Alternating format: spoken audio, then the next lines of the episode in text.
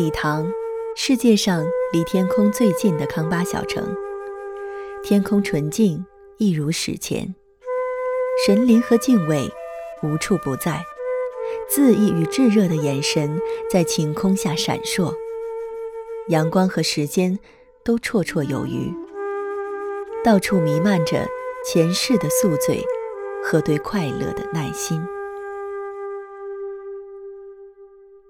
屈膝，雪山下纯洁的康巴少女，杜冬，被爱神之箭射中的东部青年。康巴之前，我没有信仰；此去经年，我懂得了忧伤。康巴情书，一本写给姑娘屈膝的书。作者：杜冬。播讲：佳琪。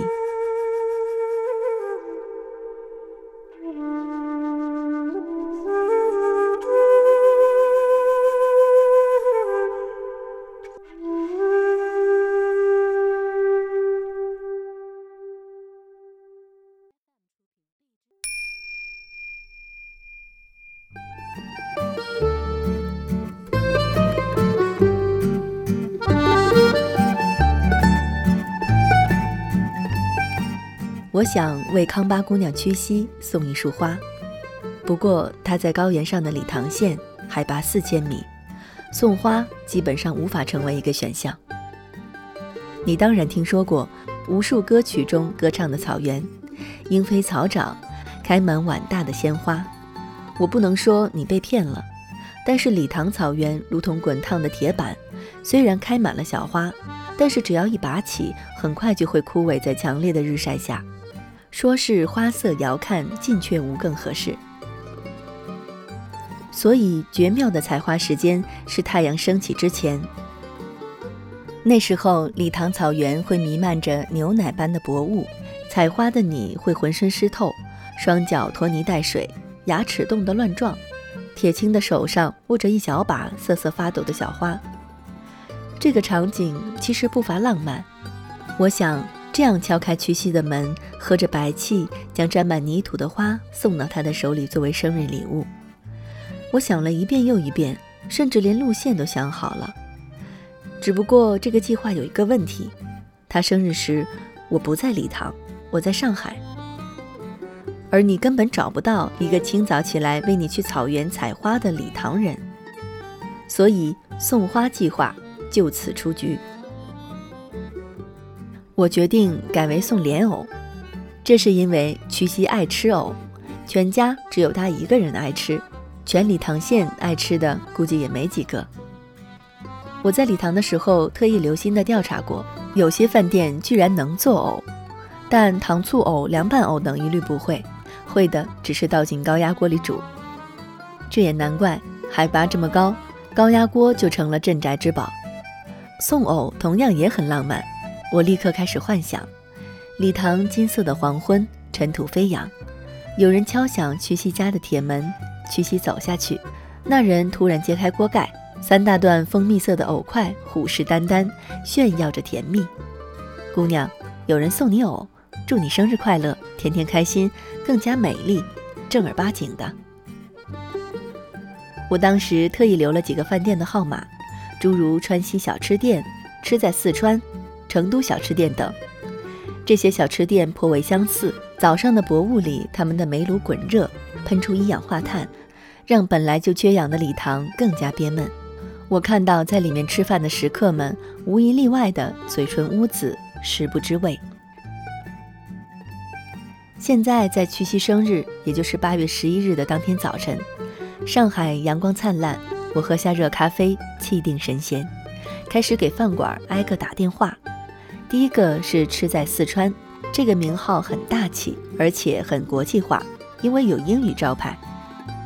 就这样，我前前后后联系了五家饭店，没有一家可以为曲西做藕。完蛋了，藕的计划就此破灭。但我并不放弃。要说礼堂的生活教会了我什么，那就是耐心。在礼堂，我可以整个下午都在等一个朋友，可在上海，他迟到十分钟，我就开始焦虑。不单单是我，我的朋友们也说，海拔越低，耐心就越低。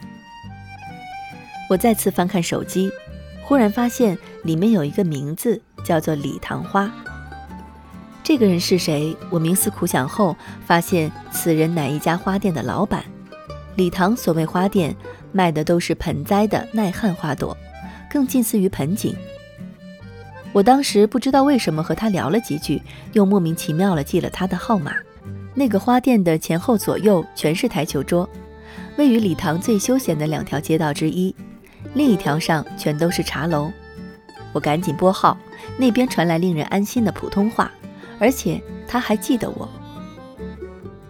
那个，你有没有偶？我问道。然后一切顺理成章，他没有偶。对，礼堂县也没有偶。但是他的姐夫是一个出租车司机，正要从最近的城市雅安来到礼堂，他可以为我带偶。我赶紧给这个姓赵的司机打电话，生怕他已经上路了。还好赵司机还没起床。我想带一点藕给一个姑娘，我说，她倦意未消，想了想，又嘿嘿地笑了。藕断丝连。总而言之，赵司机最后给我的建议是，他可以从雅安买来玫瑰花，然后火速上路去礼堂，半天时间还不至于干枯。至于藕，就算了。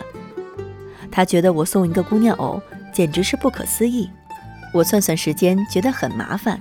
大半夜敲门送花算什么？赵司机坚定地表示，他可以在日落前冲过高原山路赶到礼堂。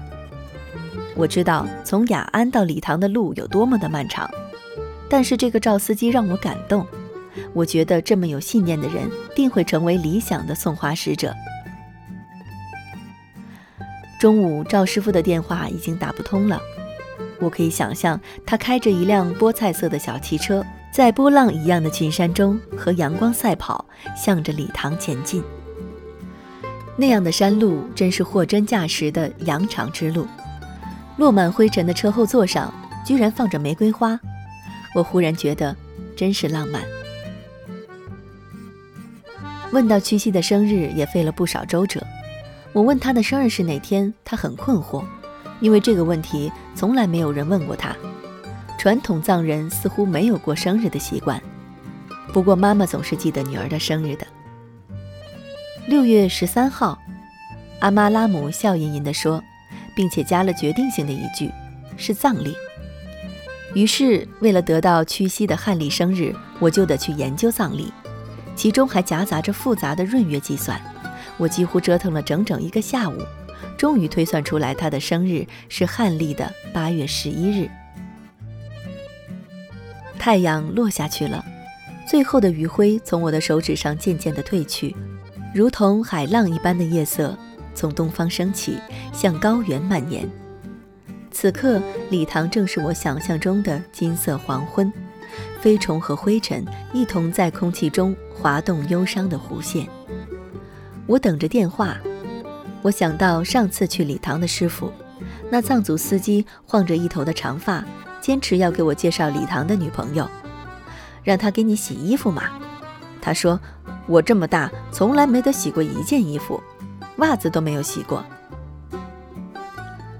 上海天已经黑了，礼堂还有一个多小时才会黑。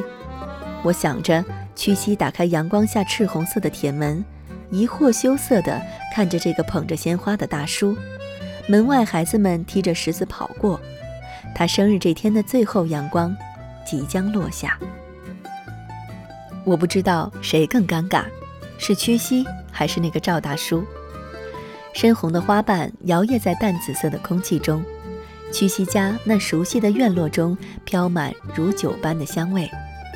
这当然比藕好太多了。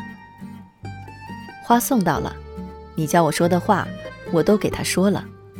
赵师傅的口音依然不紧不慢，而且他还不忘抱怨。我为了抢时间，车子开错了地方，警察罚了我两百块钱，我亏惨了，亏惨了。我很过意不去，我说我和你分担一下吧，毕竟本来你不会去买花的。我打电话给屈膝，收到了吗？那花漂亮吧？我故意显得很不在意。你是不是来礼堂了？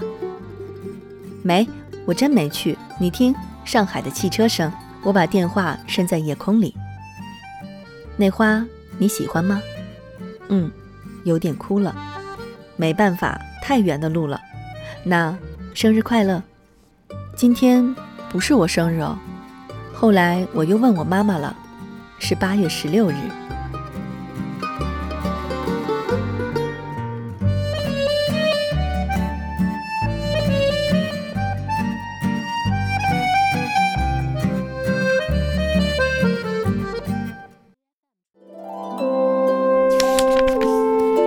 读书是我们了解世界的方法，也是我们每天最好的娱乐。每读一本书，都是一次修行。静听书屋，陪你在每一段向往阅读的路上。